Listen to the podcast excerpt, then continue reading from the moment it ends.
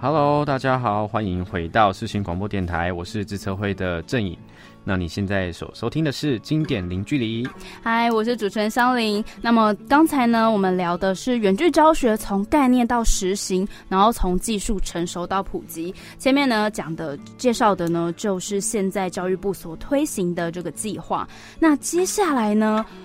就是要回应刚才前面的问题了，就是你刚才讲到新著名语有七国语言，然后我们刚才闲聊之间你就说，其实人数最多的是印呃越南，然后再来是印尼跟泰国。那其实不管是怎么样，这七国语言的师资其实很难找人吧？这应该很重要吧？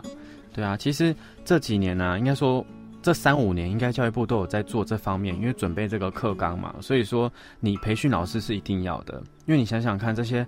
呃，就是说他们会语言的这些新住民家长，那他们可能就只是会那个语言，但是要会教语言这件事是不一样的，就是从会到要教，这是两件事。因为你看，像我们台湾的，就是这些老师的培训啊，那我们不管是中学还是小学，其实都是要修过这个非常多，就可能三十六学分的这个中等教程啊，就是教育学程修完之后，可能去考个教师证，然后之后去就是等于考教甄啊，然后当老师。是要经历过这样子的过程，而且每个老师都至少你要会写自己的教案，你要会评鉴，你要会去评量学生，对，然后还要会班级经营这些。那如果是这些新住民的妈妈好了，那他们是怎么样去学会这些？所以其实我们这几年呢，在做的就是培训老师。那最基本的是把他们教会，就是如何去写教案，然后如何简单的去使用这些电脑设备，那能够去辅助他的教学。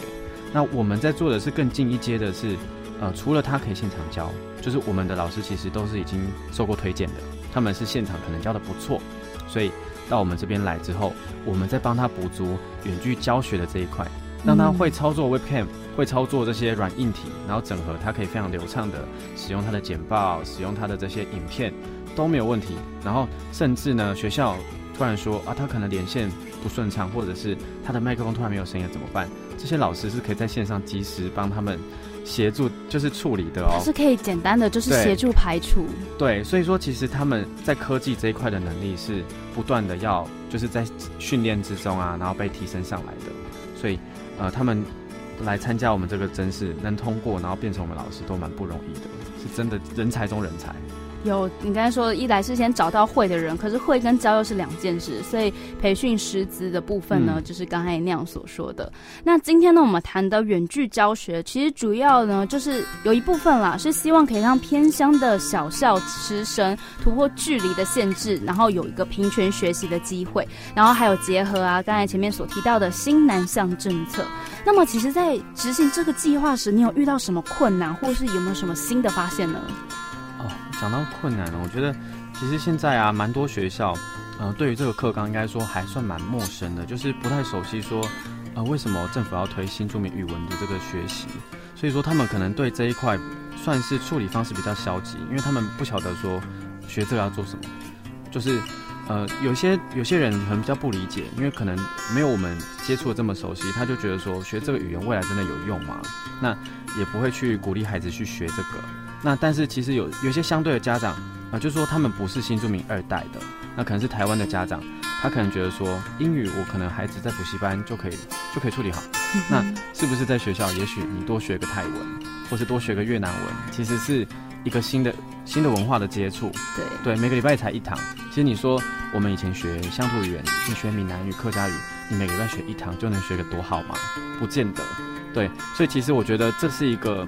嗯，应该说多元的文化的认识，然后你能够未来，比如说跟人家分享，你知道一些什么？比如说，我觉得他自己如果是二代的话，他能够去分享自己国家文化，这也是非常好的事情啊。所以，其实这一块都是我们努努力在去推广的。那再就是有些学校啊，可能比较不理解，说啊，他还是习惯觉得现场要有老师啊，他觉得来到现场比较好。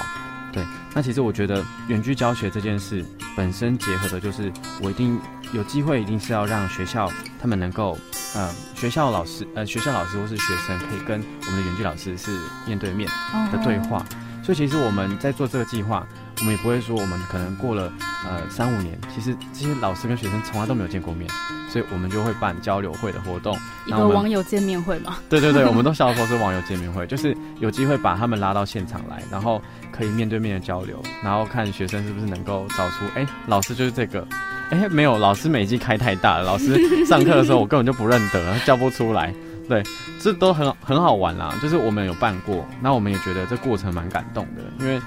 就是你教了两年的学生，你终于可以见到的感觉。然后，而且我们是用一种，我们我们办了一个比赛啦，就是小朋友可以做图文创作，然后也可以学校帮他们一起拍微微电影，然后有办一个比赛，我们把特优的啊都拉到台北来。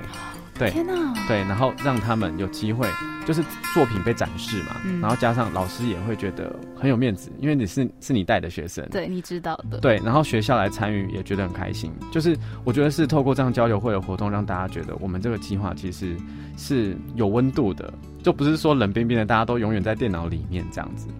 对，因为原本想说，人家都说科技会让人就是变得科技冷漠，对。然后什么吃饭时候在划手机就要被贴上科技冷漠，其实真的只是就是在找图片传给对方看了。刚才透过你的讲解，其实远距教学除了有温度以外，还有我想补充一下，就是远距教学他们学语言不是只是语言哦，还有一些文化部分。嗯，没错。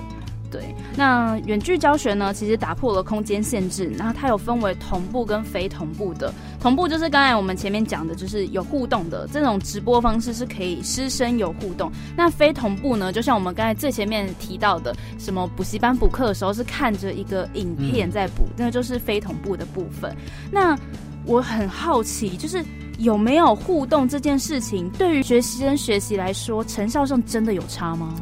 成效上，我应该说。如果呃看你单就哪一个层面的成效，因为其实像我们在我说成人好了，你可能是高中生或大学生，那我想想，你说你要看完一整堂课的，比如说物理好了，这个影片要长达一个小时，对，对你能够目不转睛的这样看完吗？就是会小小的，对，就是它其实是生硬的内容。那即使老师的老师在过程中可能很有趣或什么，可是你在看一个。就是他就是录好的东西的这个状态下，其实你还是容易分心，就是比较不容易专注。但是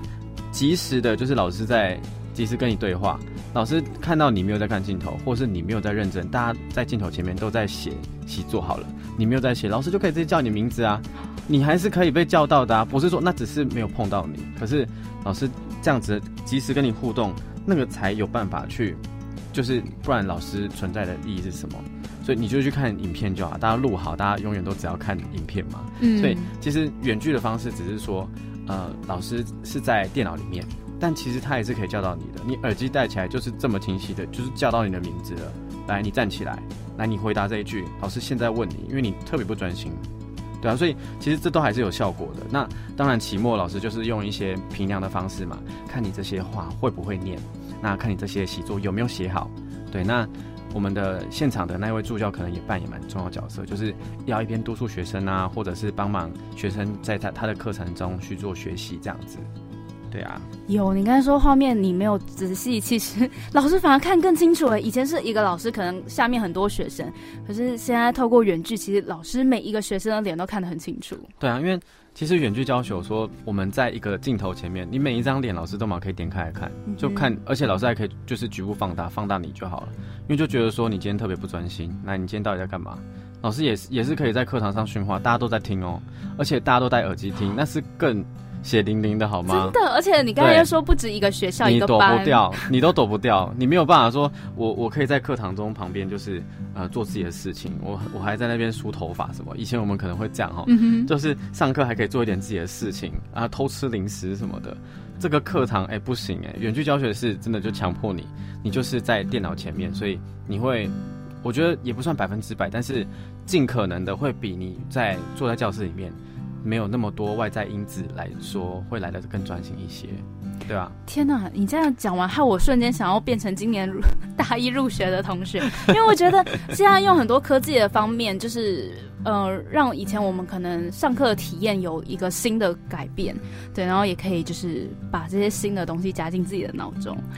好啦，那刚才呢，我们提到的就是我们好好介绍了一下这个计划，还有一些我的疑问也问了。那接下来呢，我很想了解，就是说，像你以工作的角度来说，你在执行这个计划，就是新著名语文课程远距教学计划，整个工作流程是什么啊？因为你要敲定时间吧，听起来感觉你要把两个在异地的人时间配合起来。对对，其实，在执行端哦，有很多很多事情，真的是讲不完了。那我觉得比较重点的就是这几项，就说我们怎么去培育师资。就是说，我们其实也办了分区的这个师培。那我们在台北啊、台中、高雄其实都有办。那我们就是用那个，其实现在教育部有一个新住民子女教育资讯网上，那它是所有的新住民相关的计划都是整合在上面。那我们就会在上面 PO，就是比如说有说明会，或者是有这个师培的场次，他们就上来报名。那我们就是去现场讲课。对，那我们是结合线上线下课程。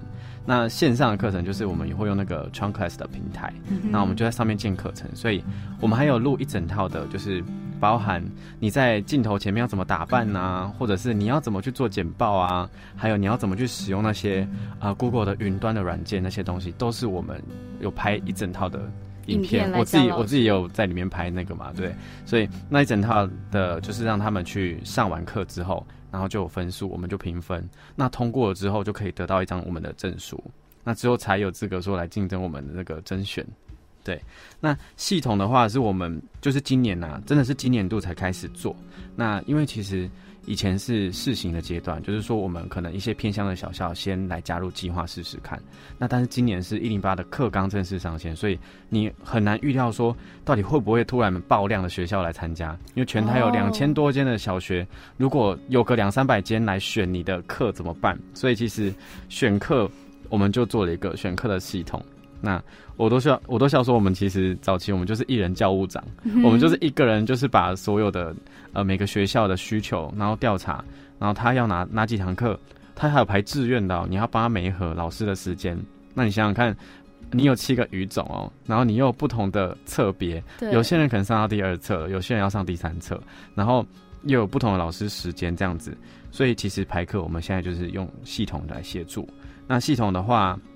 我们现在除了排课以外，远距的老师也可以在上面直接帮孩子打分数，那也可以去记录说他这个课堂啊发生了什么状况，老师呃学生出席啊的状况都在上面，那我们就是一键就可以把资料全部导出来，所以其实这样子是更有就是效率了，对，更有效率，而且更能够去掌握到每一堂课的这个学习的品质。那我们就在跑全全台的这个巡回的。呃，计计划计划说明会就是在说明这件事情，就是我们做了系统，然后怎么操作啊，这些我们都有呃公公布这些教学影片给大家。所以其实我们最近在做这个问卷的回收，大家也说，其实我们做的教学都浅显易懂，很好很好上手。就是即使他是刚加入我们计划的，其实也可以很快的上手了。对啊。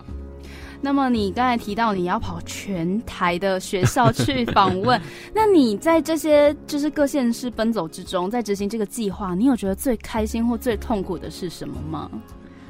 觉得开心哦，就是说你可以接触很多不一样的人嘛，然后你就会发现说，其实很多学校老师是真的认真在为孩子的学习有在有在帮助他们。那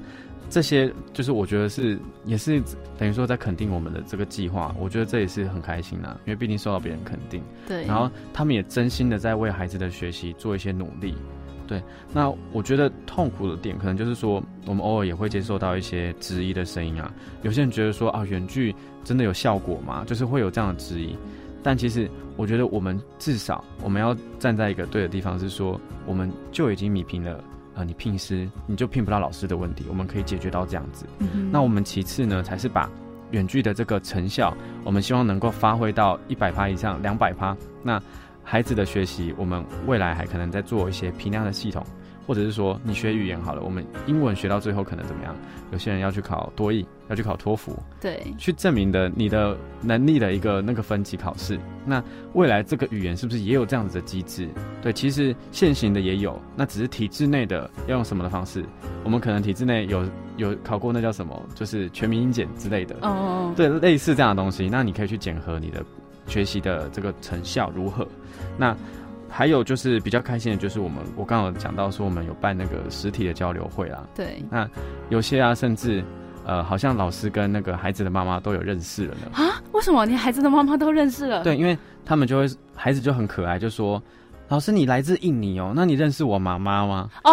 对，很好笑，因为说印尼其实这么大，我怎么知道你妈妈来自哪里？那孩子自己也不知道。可是就因为这样子的动机，就是他就会问说：“妈妈，你住哪里啊？你住印尼的哪边？”然后他上课的时候可能就跟老师讲，所以。这些交流啊，其实我觉得也是作为他们认识自己，然后再是我们能够有机会，我们就说办一个比赛或者是什么，可以把他们这些故事能够呈现出来。其实我们也在规划说，我们未来啊要出一本书，就是做远距教学这些成果的一个记录。嗯哼，那很希望说我们在推行的这个成果，其实也希望让更多人看到，让更多人去肯定说做这件事是有意义的，而且是真的有想要学习的孩子，他们都。很认真，然后从我们第一册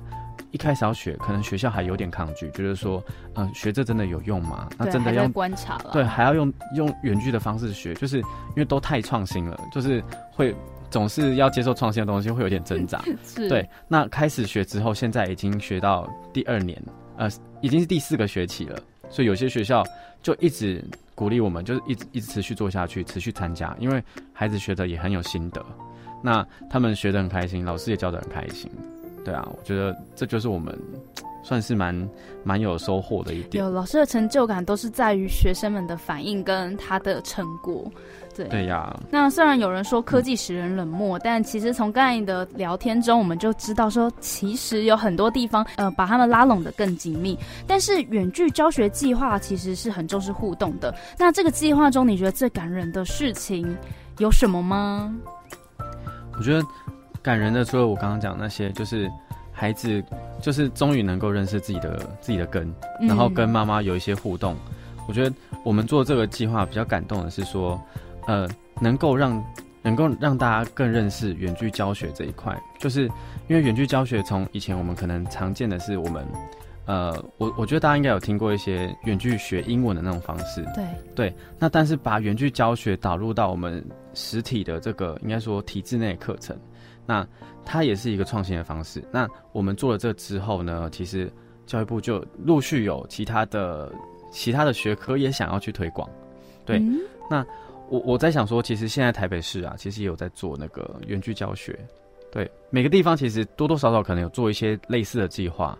但体制内的做的，我觉得做的最有声有色的，就是可能可能是我们，可能是我们，因为我们也就是办了很多成果这样子啊。对，然后